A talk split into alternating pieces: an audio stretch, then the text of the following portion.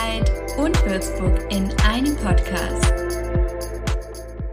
Hallo und herzlich willkommen zur dritten Folge von Grün und Würzig, eurem Podcast für Nachhaltigkeit in Würzburg. Mein Name ist Emily. Und ich bin Marlene. Wir sind beide Erstsemester im Studiengang Medienmanagement in Würzburg. In der letzten Folge habt ihr ganz viele tolle Tipps bekommen, wie man ein nachhaltiges Weihnachtsfest gestaltet. Wir sind ja jetzt schon in der Hälfte vom Advent und es ist auch gar nicht mehr so lange bis Heiligabend. Was sind denn deine Weihnachtspläne? Ich werde Weihnachten einfach mit meiner Familie verbringen. Meine großen Brüder fahren dann extra her. Sie sind eigentlich schon ausgezogen, aber Weihnachten sind immer alle da. Und wie sieht's bei dir aus, Emily? Ja, ich fahre auch heim zu meiner Familie. Den heiligen Abend verbringe ich mit meiner Mutter und meinen Geschwistern und meinem Hund. Und am ersten Weihnachtsfeiertag bin ich bei meiner Familie väterlicherseits. Du hast eben von deinen Brüdern gesprochen. Wie viele hast du denn insgesamt? Ich habe vier Brüder. Der jüngste ist jetzt 13, meine älteren Brüder sind beide 27 und der älteste ist jetzt so Anfang 30. Damit könnte man ja fast meinen, wir waren ein Mehrgenerationenhaus, als wir alle noch zusammengelebt haben. Mehrgenerationenhaus? Bedeutet das nicht, dass mehrere Generationen, also Menschen, die in einem gewissen Abstand voneinander geboren sind, zusammen in einem Haus wohnen? Beispielsweise, wenn Eltern, Großeltern und Kinder miteinander leben. Wenn das so ist, dann ist es bei mir sehr ähnlich. In meinem Teenageralter haben wir sogar mit meiner Uroma und meinem Uropa in einem Haus gewohnt. Außerdem habe ich auch vier Geschwister, der jüngste davon 17 Jahre jünger als ich, also gerade mal drei Jahre alt. Marlene, wie geht's dir denn in so einem großen Haus zu wohnen? Also ich finde es eigentlich ganz gut, dass man irgendwie immer jemanden hat, mit dem man Zeit verbringen kann, immer ein bisschen Trubel im Haus und es ist immer was los, das finde ich echt schön. Und du? Ja, was ich auch sehr cool finde, ist diese Unterstützung, die man eigentlich von überall kriegt. Also beispielsweise habe ich für ein bisschen Taschengeld immer auf meine jüngeren Brüder aufgepasst, wenn meine Mutter zur Arbeit musste oder auch mal ausgehen wollte. Ja, das ist wirklich praktisch. Die Schattenseite von dem Ganzen ist dann leider nur, dass man sich recht schnell und häufig streitet, wenn man andauernd aufeinander hängt. Das kann ich definitiv bestätigen. Ich meine, mehrere Generationen bedeutet eben auch sehr viele unterschiedliche Weltansichten. Omas beispielsweise verstehen nicht immer, warum man zu kurze Röcke trägt oder sich schminkt oder die Haare auf eine gewisse Art und Weise trägt. Natürlich kommt es dann auch eben immer wieder zu Konflikten. Aber am Ende des Tages ist man doch eben immer wieder froh, wenn man seine Familie um sich hat. Oder was meinst du? Auf jeden Fall, da stimme ich dir auch zu. Was macht man denn eigentlich, wenn man nicht gerade das Glück hat, so guten Kontakt zu seiner eigenen Familie zu haben, die einen unterstützt? Das ist auf jeden Fall eine sehr gute und auch berechtigte Frage, Marlene. Großfamilien, wie wir sie haben, werden ja immer seltener. Das hat natürlich auch seine Vorteile, hat aber eben auch seine Nachteile. Was also macht man, wenn einem die Unterstützung einer eigenen Familie fehlt?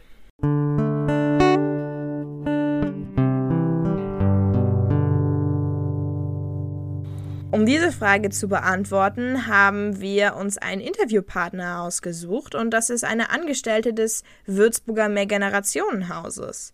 Und am besten stellt sie sich einmal selbst vor. Aber nicht erschrecken, das Interview wurde mit Telefon aufgenommen und die Audioqualität ist dementsprechend nicht ganz so toll.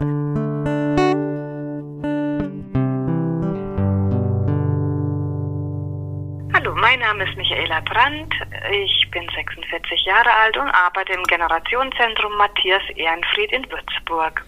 Ich habe selbst zwei Kinder, die sind acht Jahre und ja, genau, bin jetzt seit eineinhalb, zwei Jahren hier im Matthias Ehrenfried Haus. Wir haben Frau Brandt gefragt, wo man denn mehr Generationen Wohngemeinschaften finden kann, wenn man keine eigene Familie hat. Und das war ihre Antwort.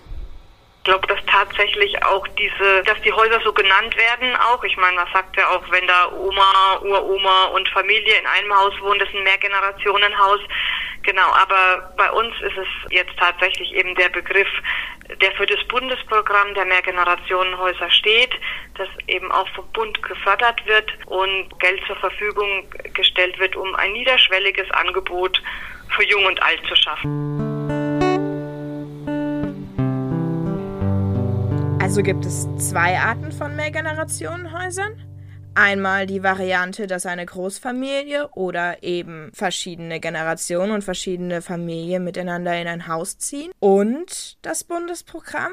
Marlene, vielleicht kannst du uns ein bisschen mehr über diese Art von Mehrgenerationenhaus erzählen. Das Mehrgenerationenhaus konkret ist ähm, ein Bundesprogramm, an dem in ganz Deutschland circa 540 Häuser teilnehmen. Und der Gedanke hinter dem Programm ist einfach, dass jüngere Menschen älteren Menschen helfen können und umgedreht. Und ich würde sagen, Näheres erzählt uns mal wieder die Frau Brandt.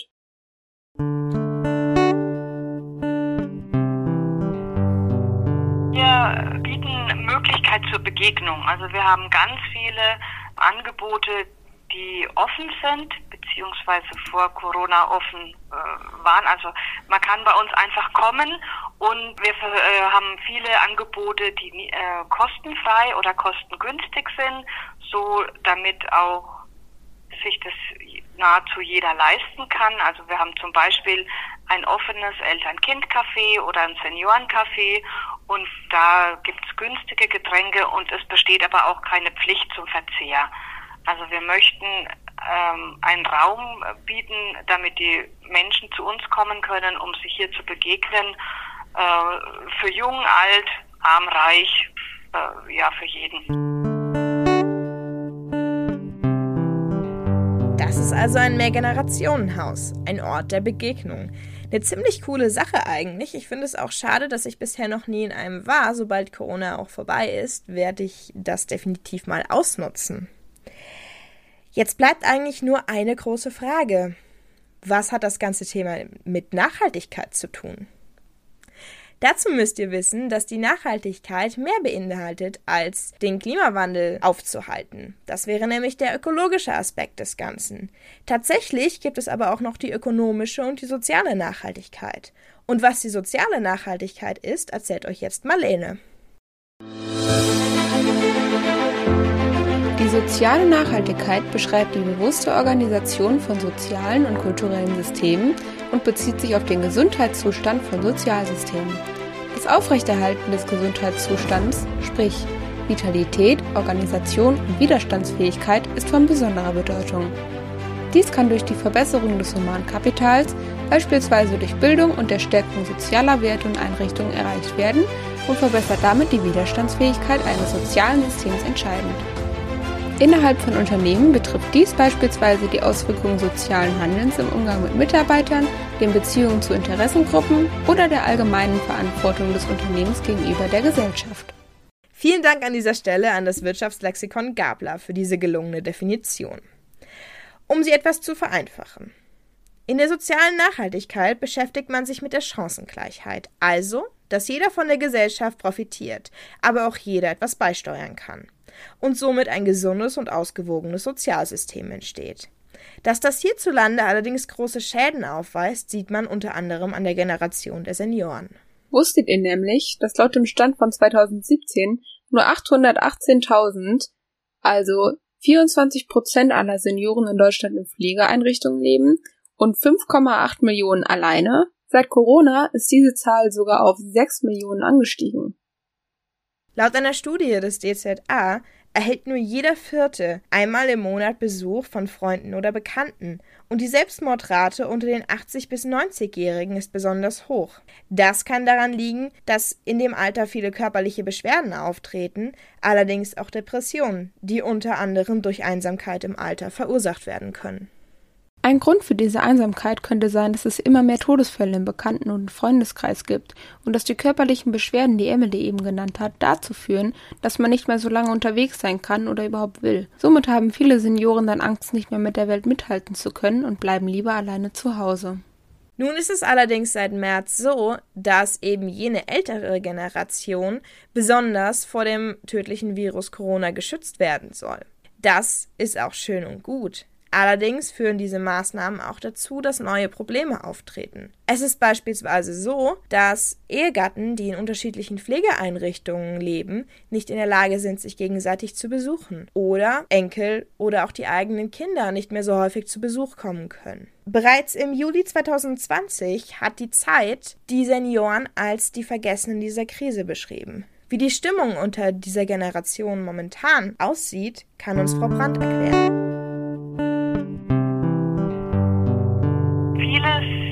Sehr froh äh, gewesen zu der Zeit, als wir wieder offen hatten. Und da waren auch äh, viele da, die gesagt haben, ich möchte zum Kartenspielen kommen oder ähm, ins Seniorencafé, die dann auch so Dinge gesagt haben, wie das war ganz, ganz schrecklich, äh, diese lange Zeit zu Hause, das war schlimmer als im Krieg, dass man jetzt so gar keine, gar keinen Kontakt zu irgendjemand haben kann und da allein in der Wohnung sitzt oder irgendwo in einem äh, betreuten Wohnen und auch keinen Besuch empfangen darf. Also das war so die eine Seite. Es gibt aber auch die andere Seite, dass, dass die Menschen sich selbst zurückziehen und auch sagen, nee, sie wollen auch gar nicht raus und sie haben gerade Angst und ähm, sie bleiben lieber zu Hause und aber auch so Sachen sagen wie, ähm, aber Gott sei Dank ist es nicht so schlimm wie damals im Krieg, weil da war ich zwei Tage im Unterhemd am Main gesessen und habe gefroren, als Würzburg zerbombt mhm. wurde. Also es gibt so beide, ich sage jetzt mal beide Extreme und vermutlich auch alles dazwischen. Aber man merkt schon stark eine Vereinsamung oder dass viele Leute alleine sind. Haben Sie denn Empfehlungen, wie man jeder als private Person diese Vereinsamung gegenüber den Großeltern oder Eltern denn irgendwie entgegenwirken kann? Immer wieder ähm, Kontakt aufbauen, also immer mal anrufen, nachfragen, wie geht's, vielleicht auch die Senioren unterstützen bei den digitalen Medien, wie, wie kann man da das machen, ähm, dass auch die Oma einen WhatsApp-Videoanruf hinbekommt, dass man da sich mal meldet ähm, auch im Haus vielleicht mal nachschauen, wenn man weiß, da wohnen Senioren und äh, mal fragen, kann ich ihnen was mitbringen vom Einkaufen oder kann ich sie irgendwie unterstützen und da vielleicht sich Zeit nehmen und mal zehn Minuten oder so an der an der Tür mit denen reden, einfach mit ja mit offenen Augen und Ohren durch die Welt gehen und ähm, vielleicht auch manchmal hat man ja auch ein bisschen Zeit, dass man beim Bäcker steht und da ähm, steht nebendran auch eine Seniorin, einfach mal auch ein paar Worte wechseln mhm. und auch auf andere Menschen zugehen.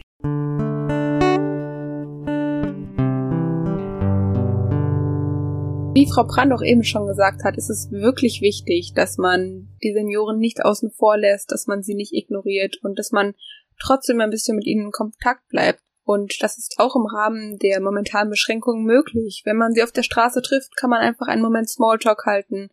Meinetwegen nur nach dem Wetter fragen, fragen, wie der Tag war, ein bisschen reden, einfach ein bisschen sozial sein oder zum Beispiel seine Nachbarn fragen, wenn man irgendwie Senioren als Nachbarn hat, ihnen anbieten, ihnen zu helfen bei der Einrichtung mit technischen Geräten, damit sie auch in Kontakt bleiben können mit dem Rest ihrer Familie oder vielleicht auch einkaufen gehen für sie, damit sie eben nicht immer der Gefahr ausgesetzt sind, besonders beim Einkaufen.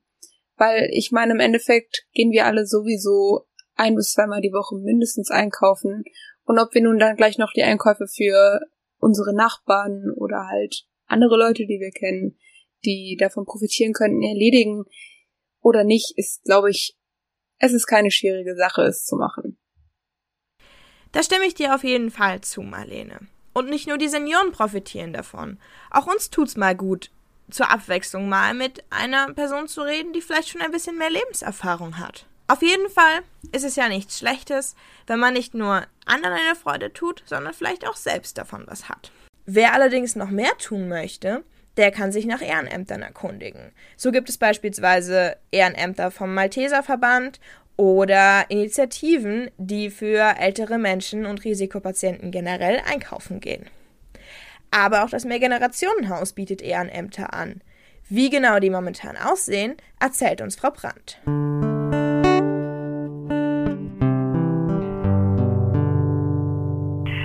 Also momentan gibt es noch die Möglichkeit, bei Welcome mitzuarbeiten. Das ist ein Projekt, bei dem Familien im ersten Lebensjahr der Kinder und, oder des Kindes unterstützt werden und man kommt dann so eins, zweimal die Woche in die Familie und geht mit dem Kind vielleicht spazieren oder unterstützt daheim äh, die Mutter. Ähm, das kann momentan noch stattfinden. Dann haben wir die Nachbarschaftshilfe auch bei uns im Haus. Da kann man äh, mithelfen, also für Senioren einkaufen oder mal einfach sich melden und so ein bisschen kümmern. Wir haben äh, eine Schülerhilfe, also äh, eine Hausaufgabenhilfe für Schüler. Da kann man sich engagieren, dass man äh, sich meldet und Schüler unterstützt beim Lernen. Genau, wenn dann der Lockdown wieder hoffentlich bald ein Stückchen zurückfährt, dann wird auch sicher wieder unser Seniorencafé und unser Eltern-Kind-Café ähm, geöffnet haben. Da kann man kommen und ähm, äh, bei der Organisation mitmachen und da die, äh, den Senioren den Kaffee kochen und sich unterhalten und bei den Spielen mit, mitmachen. Und wenn ihr noch mehr darüber erfahren wollt, könnt ihr auch einfach auf der Website des Matthias Ehrenfried Haus unter generationen-zentrum.com suchen.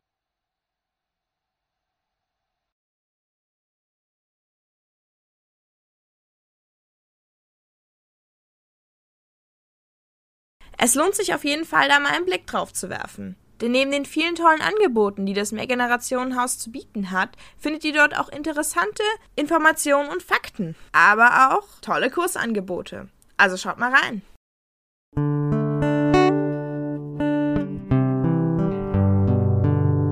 Puh, ganz schön schweres Thema, nicht wahr?